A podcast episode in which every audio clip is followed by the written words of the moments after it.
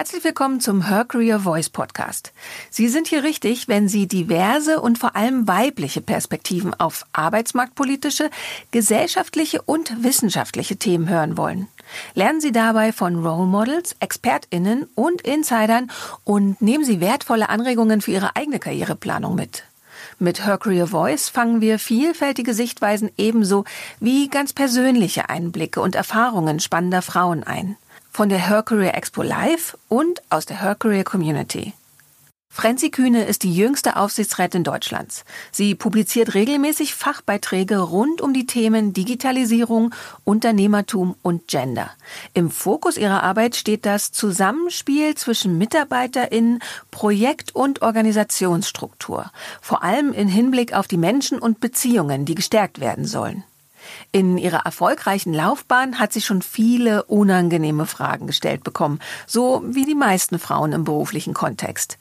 Für ihr erstes Buch hat sie den Spieß umgedreht und Männern all diese unangenehmen Fragen auf den Hals gejagt.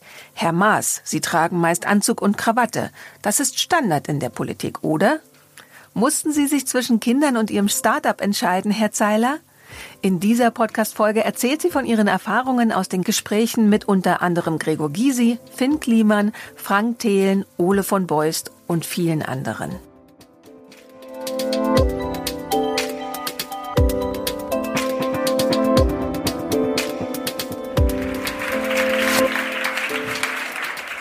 Der Titel verrät schon so ein kleines bisschen, worum es im Buch gehen könnte. Es sind tatsächlich, oder dem Buch liegen Interviews mit Männern zugrunde. Und erklär doch ganz kurz mal, wie es zu der Idee kam, jetzt eben Männer zu interviewen und denen Fragen zu stellen, die sie eigentlich nie gefragt werden. Also, das war so. Ich wurde jahrelang von, jahrelang klingt jetzt, als wäre ich äh, schon jahrelang im Business, aber ich wurde so ungefähr zwei Jahre lang immer wieder dieselben Fragen gefragt von Journalistinnen, als ich jüngste Aufsichtsrätin in Deutschland geworden bin. Und ähm, dann wurde ich immer wieder gefragt, gehst du denn in den Touren schon zur Hauptversammlung? Wird man mit so einem Haarschnitt überhaupt ernst genommen? Wo sind denn deine Kinder eigentlich gerade? Und ich dachte mir, Mann, krass, das sind alles Fragen, die Männer eigentlich nie gefragt werden. Und ich habe das so, ich würde sagen, anderthalb Jahre, zwei Jahre überhaupt nicht wirklich reflektiert, dass das, dass das so typische Frauenfragen sind, sondern für mich war das total normal bis mich eine Bekannte darauf aufmerksam gemacht hat, dass es gar nicht so normal ist, dass mir immer solche Fragen gestellt werden und äh, überhaupt keine über meine digitale Kompetenz, weswegen ich ja eigentlich in dem Aufsichtsrat sitze. Also das war in Interviews immer völlig egal. Und dann dachte ich mir, okay, ich drehe jetzt einfach mal den Spieß um und frage erfolgreiche Männer genau diese Fragen und dachte mir ursprünglich auch, das wird ein richtig lustiges Projekt. Also wenn ich Männer mal frage, wie, was sie zur Hauptversammlung anziehen und ähm, wo ihre Kinder gerade sind. Und so lustig wurde es dann letztendlich gar nicht. Finn Kliman sagt zu diesen Fragen, die du ihm gestellt hast, also nach dem Interview sprecht ihr noch mal kurz miteinander und dann sagt er, das ist immer so ein, schaffst du das denn? Kannst du das denn? Hast du nicht doch vielleicht Angst oder passt dir das nicht oder ist es schwierig für dich? Und weniger ein, krass, was du alles machst, voll geil. Eher ein, das kann doch eigentlich gar nicht gehen Ding. Also man hört, wenn man Finn Kliman kennt, hört man ihn richtig oh, sprechen, ja. weil zu ihm sagen alle, krass, was du alles machst, voll ja, genau. geil. Voller Begeisterung. Genau. Und, und so war er auch für dieses Interview eingestellt. Also ich habe allen Männern vorher gesagt, ich habe hier so einen Fragenkatalog, nicht vergessen, das sind alles Fragen, die mir mal gestellt worden sind und habe dann so losgelegt mit meinen 50 Fragen. Und Finn Kliman hat am Anfang so total nett geantwortet und ich dachte mir, oh ja, okay, cool, das läuft, aber so richtig gebondet hat's auch nicht und er wurde im Laufe des Gesprächs immer patziger. Seine Antworten wurden immer kürzer und ich dachte mir, oh Gott, das läuft hier gerade total aus dem Ruder und gleich äh, legt er auf. Und ich habe ihm dann nochmal gesagt, Mensch, Finn, das sind nicht Fragen, die ich mir ausgedacht habe, sondern das sind alles Fragen, die mir gestellt worden sind. Und dann sagte er, mein Gott, das Konzept hat er total vergessen und findet es richtig schlimm, was äh, ich so gefragt werde und mit welcher Respektlosigkeit mir Leute so gegenübertreten. Und das war sehr bezeichnend für insgesamt dieses Projekt. Mhm. Und tatsächlich, also deine Biografie ist ja sehr beeindruckend und sehr ungewöhnlich. Und hat es eigentlich dann bei dir länger gebraucht, bis du so gemerkt hast, das sind jetzt nicht Fragen, weil vielleicht fragt man ja doch, also jetzt Mensch X hat was total Ungewöhnliches und Verrücktes gemacht und dann fragt man vielleicht mal sowas Fragen wie, ist es nicht zu viel oder zu krass oder so. Hat es bei dir gedauert, bis du gemerkt hast, nee, nee, das bezieht sich nicht auf mich, sondern auf mein Frausein? Das, das hat total gedauert und ich finde die Fragen ja auch total legitim. Ich finde es auch völlig legitim, dass Annalena Baerbock gefragt wird, wie, wie machst du das eigentlich mit, dein, mit deinen Kindern und dann so einen 100-Stunden-Wochenjob? als Kanzlerin, wie, wie geht denn das zusammen? Also finde ich, finde ich total legitim. Aber Robert Habeck wird sowas nicht gefragt. Und so ist es eben auch in der Wirtschaft. Also Männer werden ähm, überhaupt nicht zu solchen Sachen äh, wie Vereinbarkeit befragt oder ihrer Vorbildfunktion, ihrer Verantwortung. Wie gehen sie eigentlich mit Macht um? Das sind alles Fragen, die immer nur Frauen gestellt werden, die aber wirklich super sind. Nur die ungleiche Verteilung ist das, was es dann eben diskriminierend macht. Mhm. Und dann, also du hattest diese Idee und hast gesagt, okay, ich habe Bock, Männer zu interviewen. Wie ging es dann weiter? Bist du zum Verlag gegangen? Hat der gleich Yay geschrien? Haben die gesagt, nee, was soll das denn? Musstest du da viel Überzeugungsarbeit leisten? Nun, ähm, also ich wurde immer wieder von, von Verlagshäusern angefragt, als ich noch meine Agentur hatte, die dann gesagt haben, Mensch, Frenzi, willst du nicht mal deine Biografie schreiben? Und ich so, hä? Ich bin 34, warum sollte ich eine Biografie schreiben? Ja. Und dann kam der Fischer Verlag und fragte, ob ich mir vorstellen könnte, irgendwie was mit denen zu machen. Und ich dachte mir, oh Fischer, was für ein toller Verlag. Und da habe ich mal zehn Minuten länger drüber nachgedacht und dann kam mir eben diese Idee. Und dann dachte ich mir, ich äh, wollte eigentlich, nachdem ich bei TLGG rausgegangen bin, gekündigt habe, eine Weltreise mit meiner Familie machen. Die konnte dann Corona-bedingt nicht stattfinden. Und dann dachte ich mir, okay, dann ziehe ich jetzt dieses Projekt vor und äh, schreibe das Buch. Also die Verlagsbeziehung war zu dem Zeitpunkt schon da. Mhm. Und wie hast du die Männer dann ausgesucht? Wie ist diese Liste entstanden der Anfragen?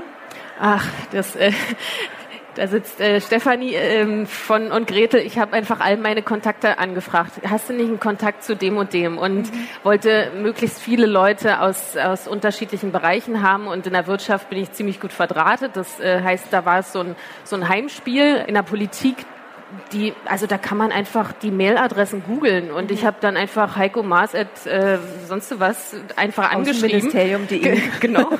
hab die dann hab die dann einfach angeschrieben und die Politiker, die antworten scheinbar auf alles. Mhm. Also die haben haben dann auch ziemlich schnell zugesagt und da kamen Rückmeldungen. Aus der Wirtschaft sah es ein bisschen anders aus. Also da hatte ich entweder die falschen E-Mail-Adressen, kann ja sein, oder ähm, die haben gleich gesagt, um Gottes Willen bloß nicht, äh, geh mir weg mit diesen Fragen. Oder es gab auch die Situation, dass, dass wir erst so im Gespräch waren und da so ein Interesse da war und im Laufe des Prozesses wurde ich dann halt geghostet. Das ähm, gab es auch. Aber das kam alles durch, äh, hast du nicht einen Kontakt zu? Bis hin Google von irgendwelchen Leuten, die man so kennt. Und du hast ja bei den Anfragen dann schon klar gemacht, was du willst. Ne? Also ich will Fragen stellen, die halt sonst nur Frauen gestellt werden und mhm. hast ziemlich viele An Absagen bekommen. Im Buch schreibst du nicht so darüber, wie diese Absagen aussahen. Vielleicht waren sie auch sehr langweilig oder eben alle haben nur geghostet. Aber gab es da auch irgendwie Leute, die oder Männer, die gesagt haben, so was für ein Schmarrn, da mache ich auf keinen Fall mit? Ja, natürlich gab es auch. Ich überlege jetzt gerade, ähm, ob, ob ich da ins Detail gehen darf. Ich mache es mal nicht, sondern ähm, äh, also ich hätte gerne äh, die, die Männer von berühmten Politikerinnen gehabt. Mhm. Und ähm, da ist aber ganz große. Scheu, dass da gleich gesagt ja. wird, um Gottes Willen, ich trete gar nicht öffentlich auf. Also das, äh, das finde ich ein bisschen schade. Aus dem Sportlerbereich hätte ich auch gerne welche gehabt. Auch keine Chance, da äh, für mich ranzukommen. Aber woran das liegt, kann man ja immer nur spekulieren. Also äh, wenn ich jetzt Männer angefragt habe, die erst gesagt haben, ja klar, mache ich mit und dann ähm, das, äh, also mich einfach nicht mehr, sich einfach nicht mehr gemeldet haben, dann denke ich mir schon, naja, vielleicht steckt da dann auch so ein bisschen Scheu dahinter, sich in der Öffentlichkeit so darzustellen, so eine gewisse Angst vor Fragen, ähm, gerade in diesem Bereich zu haben und wahrscheinlich auch so ein Rollenbild, was zu Hause gelebt wird, was sehr traditionell ist. Also wird das wahrscheinlich ein Grund dafür sein.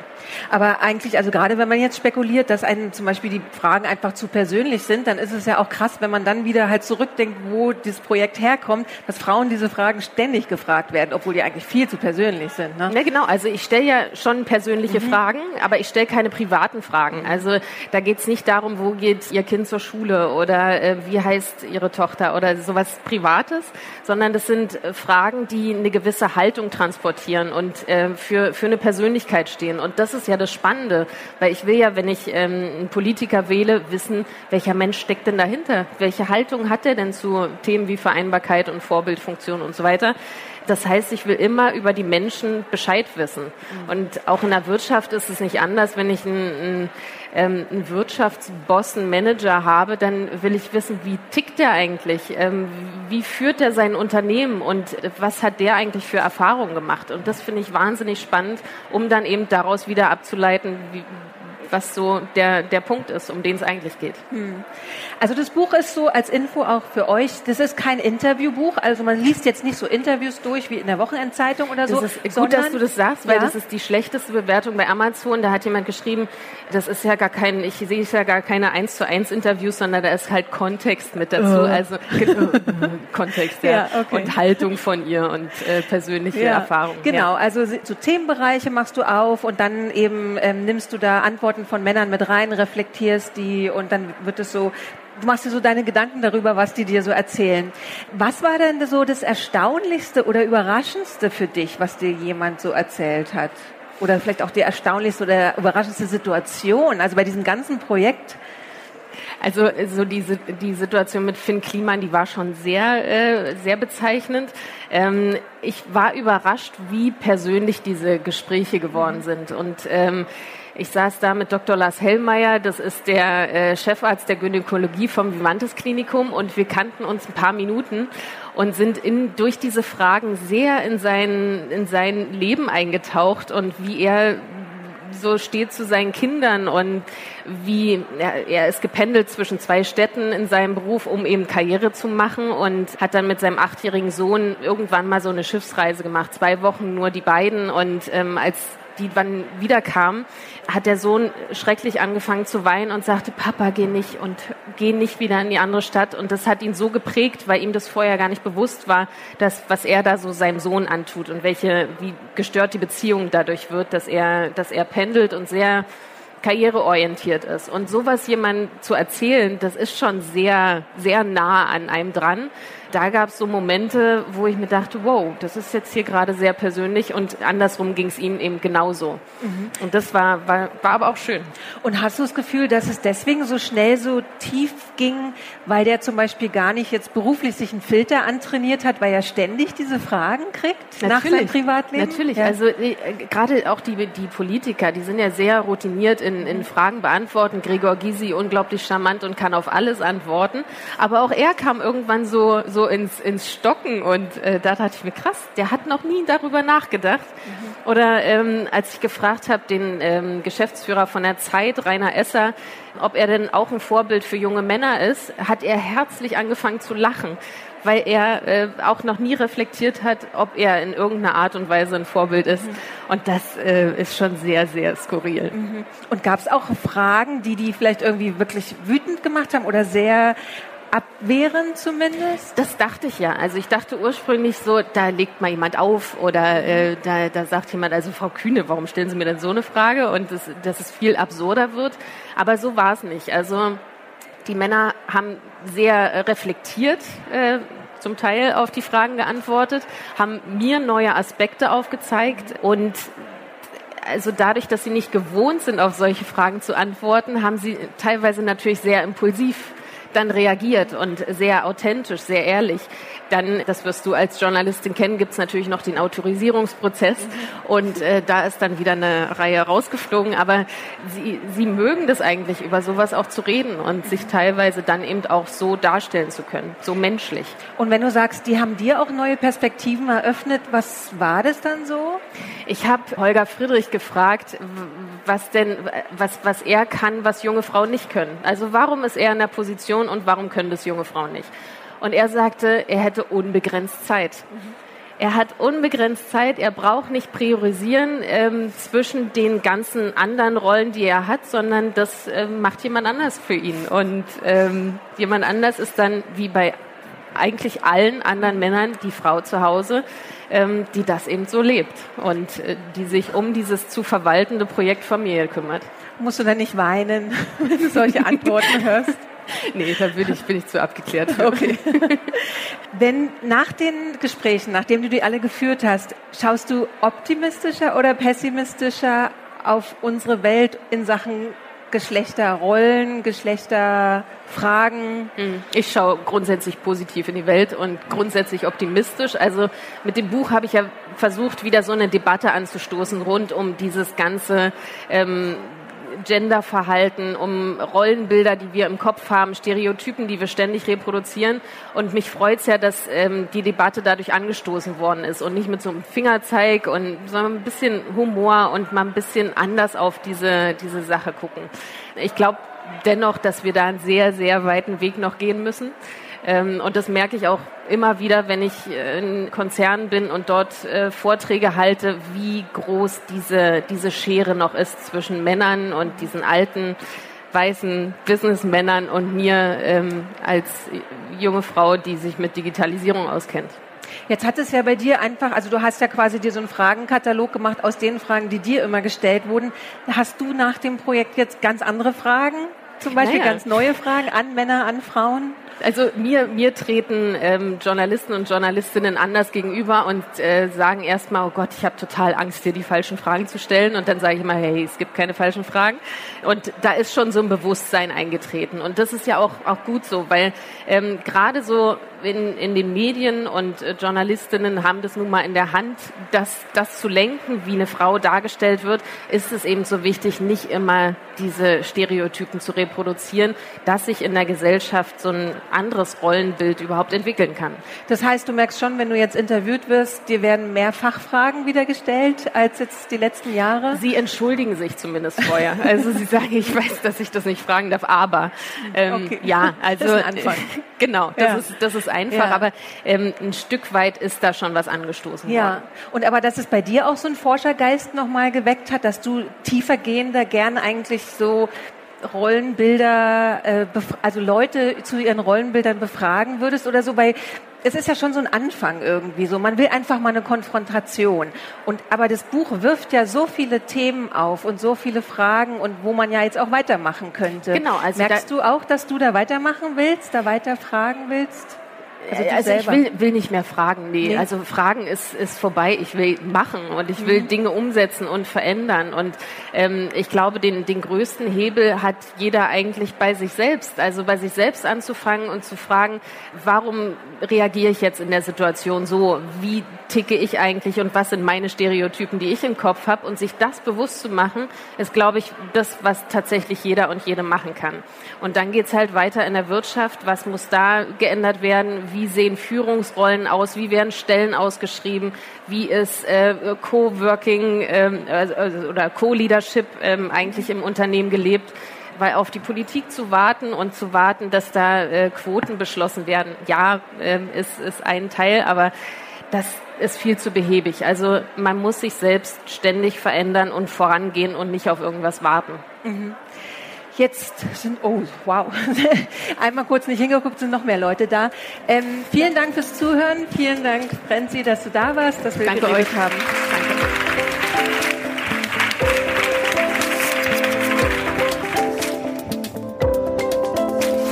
Wenn Sie jetzt Lust haben, in die Unterhaltung einzusteigen, dann besuchen Sie uns auf der nächsten Her Career Expo in München und netzwerken Sie zusammen mit tausenden ExpertInnen aus den verschiedensten Branchen und Fachbereichen.